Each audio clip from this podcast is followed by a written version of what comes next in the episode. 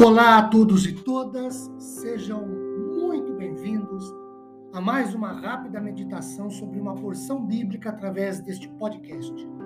Meu nome é Ricardo Bresciani, eu sou pastor da Igreja Presbiteriana Filadélfia de Araraquara, igreja esta situada na Avenida Doutor Leite de Moraes, 521, na Vila Xavier.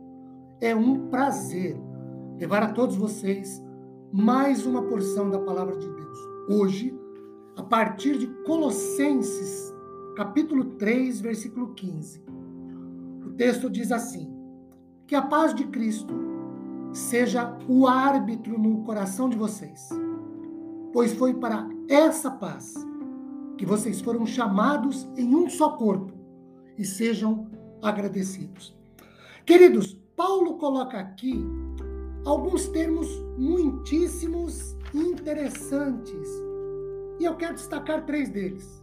Primeiro, Paulo afirma que a paz, que na Bíblia significa o bem-estar da vida cotidiana, o estado do ser humano em que se vive em harmonia consigo mesmo, com o outro, com a comunidade e com o Deus eterno, deve ser o árbitro ou o juiz, ou que domine ou mais interessante ainda, a tradução da versão da Bíblia na linguagem de hoje. E que a paz de que Cristo dá dirija vocês nas suas decisões. John MacArthur, em seu comentário, fala que essa paz, no grego eirene, inclui também o conselho de um acordo, pacto e tratado, ou de uma atitude de repouso, ou de segurança. A paz aqui, então, não é só objetiva e subjetiva, mas ela é também relacional. Os crentes são chamados para viver em paz em um só corpo. Lembrando que o corpo é a igreja.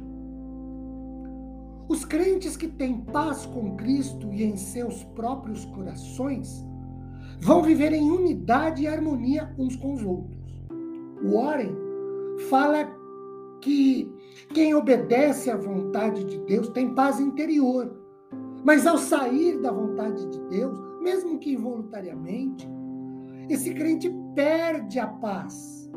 Quando um cristão perde essa paz de Deus, ele começa a tomar rumos fora da vontade do Senhor.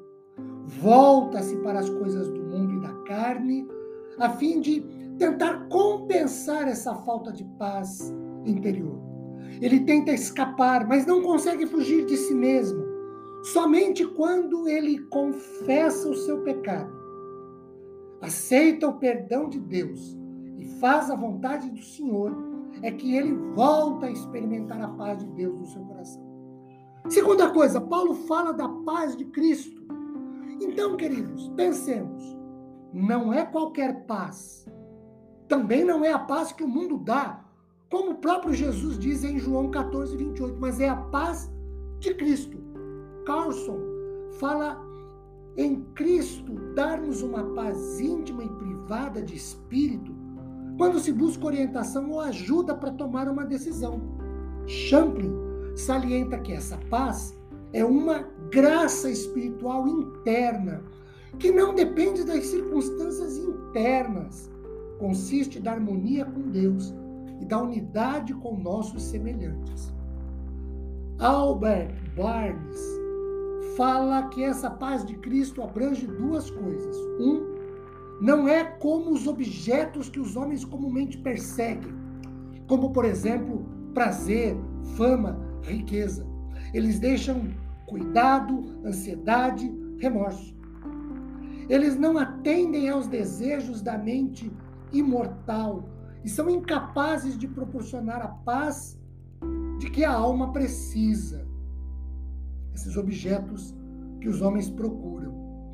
Dois, não é como os homens do mundo dão. Eles o saúdam com palavras vazias e lisonjeiras, mas sua amizade declarada costuma reinar e não tem sinceridade. Você não pode ter certeza de que eles são sinceros. Mas O eu sou, diz-nos a palavra, Jesus, ele dá a paz verdadeira. Em terceiro lugar, Paulo diz que nós somos chamados por Deus para essa paz. Na Bíblia, toda chamada é uma eleição. Então, fomos eleitos por Deus para essa paz. Paulo conclui o versículo dizendo que os crentes que têm paz devem ser agradecidos, que, para o Orem, significa que, havendo paz no coração, haverá louvor nos lábios. E Champlin diz que essa gratidão se dirige a Deus no reconhecimento daquilo que ele tem feito por nós por intermédio de Cristo.